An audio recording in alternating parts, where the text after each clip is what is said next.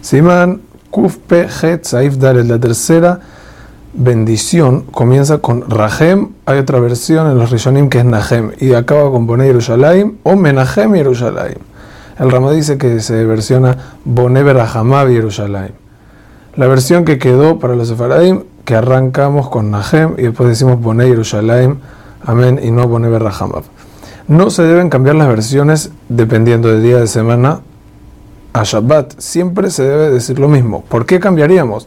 Porque Rahem estamos pidiendo a Hashem que tenga piedad de nosotros y en Shabbat no se puede pedir.